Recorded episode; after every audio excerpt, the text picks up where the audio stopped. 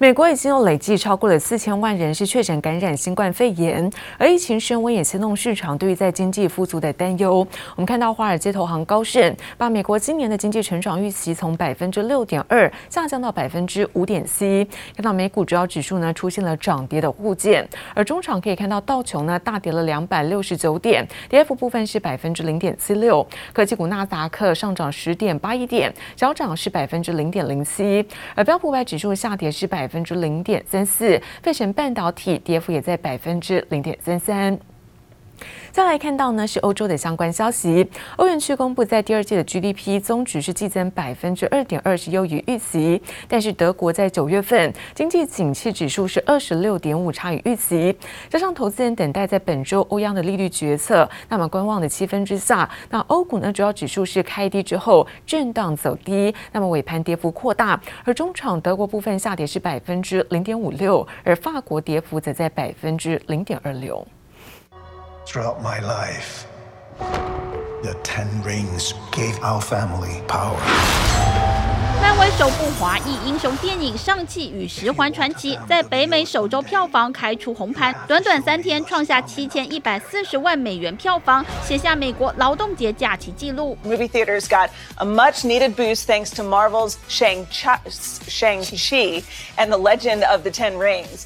and its martial arts action. The film, which is Marvel's first Asian led superhero movie, shattered the all time Labor Day record at the box office. Shang-Chi raked in more than $71 million over the weekend. It's one of the biggest openings of the COVID era. 美国劳动节通常不算电影热门档期，漫威新片意外在这个时候闯出好成绩。 美国民众在这个劳动节周末连假大举出游，包括海滩、运动赛事都出现满满人潮。美国运输安全管理局表示，劳动节期间航空旅客数量已经恢复到疫情前的水准。如此大规模的人流往来，很可能造成疫情再度升温。NBC News estimates the U.S. has recorded at least 40 million cases of COVID-19, 651,000 COVID-related deaths.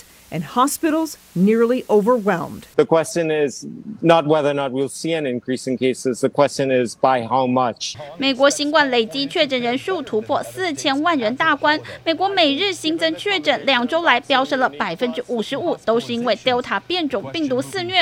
华尔街投行高盛还因此调降了今年的美国 GDP 成长预期。Goldman Sachs slashed its 2021 U.S. GDP forecast to 5.7 percent. from 6.2%. The investment bank cites a slowdown in consumer spending due to the Delta variant as the main reason for its growth cut. 高盛认为，疫情升温可能导致美国的消费成长力道趋缓，疫情对经济复苏的隐忧持续笼罩市场。记者王新文的网管综合报道。 美国呢，周一适逢劳动节，不过许多美国劳工赖以为生的失业补助金，却在这一天开始呢是停止发放，影响呢将近有七百五十万人，甚至有民众哭诉找不到工作，压力很大。美国总统拜登在劳动节这一天呢，他还是拍了行程，甚至亲自到家乡德拉瓦州的工会，那么送上餐点温暖。美国总统拜登亲手将餐点送到工会领袖手上，还给了一个大拥抱，展现好交情。美国周一劳动节这天对拜登来说却是极其忙碌，他延续自己过去四十五年的传统，亲自造访家乡德拉瓦州的工会，带来亲切的问候。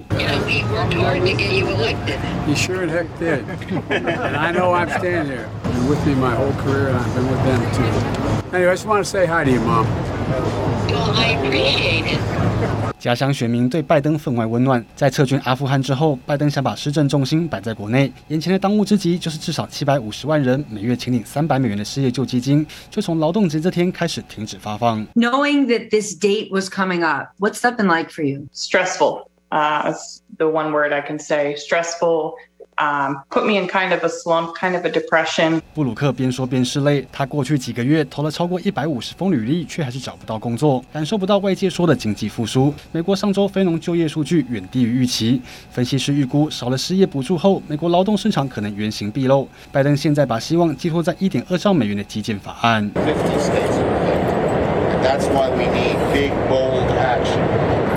Build that we the two bills we have before us in Congress are one two punch。美国遭遇林火、飓风等极端气候冲击，正好帮拜登基建案推了一把。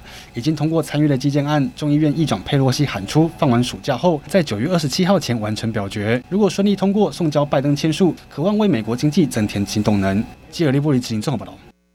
而财政部在八月份的海关进出口再度是传来好消息，这回在五 G 的新机，那么行情的上路之下，八月份出口达到是三百九十五点五亿美元，不止创下是历年的单月新高，那年增率更是百分之二十六点九，连续十四个月出现正成长。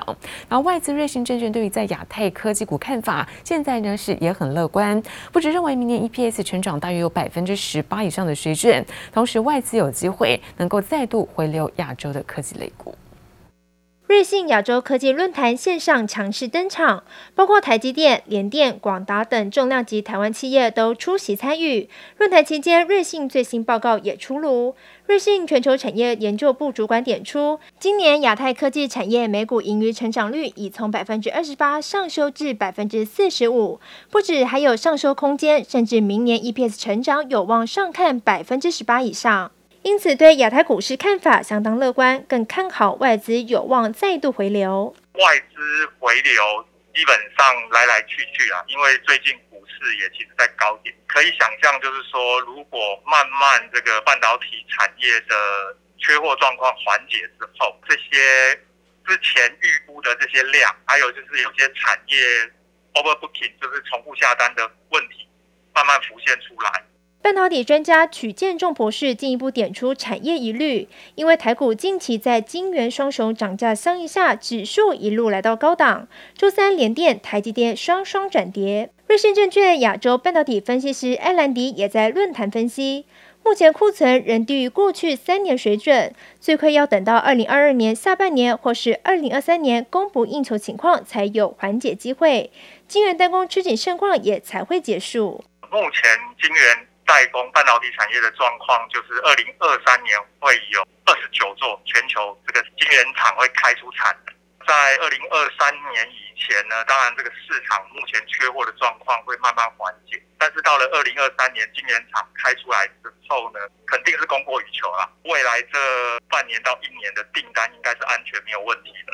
晶片与消费性电子需求强劲，加上原物料走扬等因素，也让财政部八月海关进出口捎来好消息。八月出口三百九十五点五亿美元，不止创历年单月新高，年增百分之二十六点九，累计前八月出口已有两千八百四十四点二亿美元，出口连十四红，加上电子旺季效应支撑下，外界预估全年出口有望挑战近十一年来最佳表现。记者刘富慈、邱文杰台北采访报道。而比特币市场是捎来了捷报。那我们看到萨尔瓦多从昨天开始，那承认比特币呢是作为法定的货币之一，在各国当中是首开先例，也推升了比特币价格一度站上五点二万美元大关，那么创下是将近有四个月的新高。而现在显卡的价格呢再度的出现飙涨，像是 NVIDIA 跟超微都涨了快要两倍。那通路上也指出，现在货源不足，那么消费者是愿意花大钱买显卡。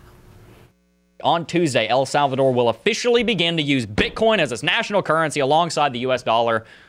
Round of applause in the chat. Let me see some clapping emojis because this is a big deal, guys. 中南美洲国家萨尔瓦多首开先例，七号开始承认比特币当作法定货币之一，推升比特币价格一度站上五点二万美元大关，创下近四个月新高，也带动国内板卡厂，包括汉讯，七号股价涨幅百分之一点七四，华擎、技嘉、维星等等走势都整齐向上。市场认为，随着价格回稳，应用扩大，将为板卡厂下半年营运再添动能，挖矿需求也渴望逐步回升。不过，中国矿场却是接连爆发倒闭潮，差不多接近一个亿的矿机在里头嘛，显卡机挖以太坊的，有芯片机挖那个比特币的，这个厂房只能等着被拆除的命运。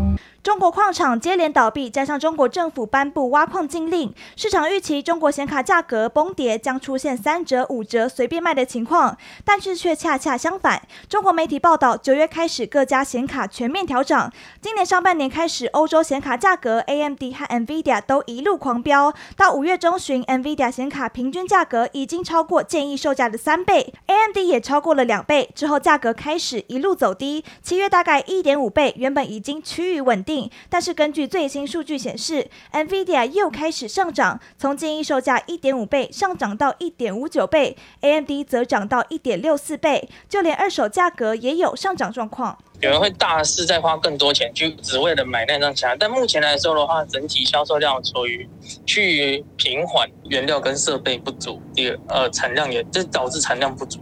所以说，下游的加工厂它本身没办法做到太拿到太多货源进行后后续显卡的加工制程，相关业者可能也没有那么多的货源。迎接下半年传统旺季拉升需求，加上显卡晶片供给吃紧，能否扩大出货要看供给面是否能够全力供货。记者刘志柔、苏伟明台北参报道。而今年作为科技业强大缺料重灾区的网通厂，那么终于在近期有看到是逐渐的缓解曙光。虽然说供应链受到疫情影响还有待观察，不过观察在包括五 G 跟 WiFi 六，还有在远距对于在宽频设备，那么这个规格升级的需求不变之下，网通厂今年可以看到是订单的满手。而观察在一些网通厂八月份营收，像是在智邦和中磊，那成长的幅度都相当显著。开启多格视讯对话会议也顺利进行。去年以来，远距分区办公逐渐成为常态。随着全球疫情反复，宅经济再度发酵，让网络宽频设备需求也跟着逆势成长，并带动网通装置规格提升。国内网通厂对于第四季营运也持正向看法。主要今年是受到这个新的技术规格，像 WiFi 六、五 G，还有一些新的客户转单的效应，所以在需求端是。非常强劲的哈，所以基本上以第四季来看的话呢，如果单就 demand 来看的话，哦，我们应该会比去年同期显著成长。包括五 G 网络系统、WiFi 六、车联网等，都让网通厂今年以来订单基本上都保持强劲。而随着晶片涨价，重复下单一律排除。网通厂八月份营收也有显著复苏的趋势，其中智邦八月营收来到五十五点二二亿元，月增百分之二十二，年增百分之十三。中磊站上三十八点八亿元，除了月成长百分之六点三，年增幅度也扩大到百分之三十四，刷新单月新高纪录。台阳小幅回升至三点一九亿元，明泰则受缺料影响，八月营收不仅创下近十八个月的新低，也较去年同期下滑百分之三十八。不过业者也观察到，近来晶片供给略微疏解，缺料的问题是逐步在缓解中，但是还不是完全能够解决，因为这是一个结构性的问题啊，只是应该会有逐步缓解，可是后续就是还要观察疫情的影响。整体来说。呃，缺料是有逐渐的缓解，但是还是必须要每个月都要积极的去催料。疫情再度升温，全球供应链料况仍具有高度不确定性，业者保守看待，对业绩影响程度也还有待观察，并将成为下半年旺季营运的最大变数。记者曹在林、陈柏成台北采访报道。而尽管目前全球还是受到了变种病毒的威胁，那么疫情是再次升温。不过，对于在半导体并没有严重的影响。那我们看到，受到远距教学跟居家办公的需求增温之下，不止晶圆代工的营收是获利亮眼，而后段的封测业者也跟着是吃香喝辣。我们看到第二季在全球的前十大封测业者当中，那么总营收高达了七十八点八亿美元，较去年同期呢成长超过两成六，也创下是新高纪录。尽管全球乃至台湾都面临新冠肺炎疫情再次升温，但对半导体产业却没有影响。下半年需求持续强劲。现在确实第三季、第四季哦，看起来应该是非常健康。测试场新全拥有晶圆级的封装技术，因此手握不少大客户，如台积电、TI、恩智浦等。营运也从去年到今年一路往前冲。董事长卢志远更乐看明年半导体景气不会弱，价格跟着龙头老大哥台积电走，获利自然很亮眼。我们基本上不会去做这种去特别去涨价了，这种都是这个我们的龙头大哥，如果他动了。我们就 follow。台积电日前罕见的喊出，即日起调涨晶圆代工价格，幅度还超过两成，这让后段封测厂也乐得跟进，因此推升第二季全球前十大封测业者。营收合计年增百分之二十六点四，达到七十八点八亿美元，创下新高。其中力成表现也很亮眼，刚刚公布的八月营收七十五点三八亿元，较七月增加百分之零点二三，再创单月历史新高。基本上，我们的 revenue outlook 的话是还是保持很强劲的。我们也预测今年的下半年，就是 Q 三、Q 四的话，哈，它的 revenue 是属于成长的啊。是，所以今年。看起来还是成长的。不过，半导体产业链的缺料仍是难解的习题。但现在大家都加快脚步扩厂，力拼产出效能后，第四季可望舒缓一些。我们预测在下半年的时候呢，在第四季的时候，这方面的料的情况的话，会比较比较松一点，这样子哈。所以我们就预测。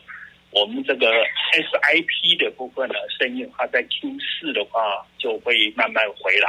不过从盘面股价来看，个股则是涨跌轮动快速，像是刚与联电策略结盟的奇邦，市场多空看法不一。七号股价反转向下，但中长期看，景元代工携手封装测试，也让产业之间更为紧密。半导体的强劲需求，可望持续到明年。记者朱月英有。者新竹采访报道。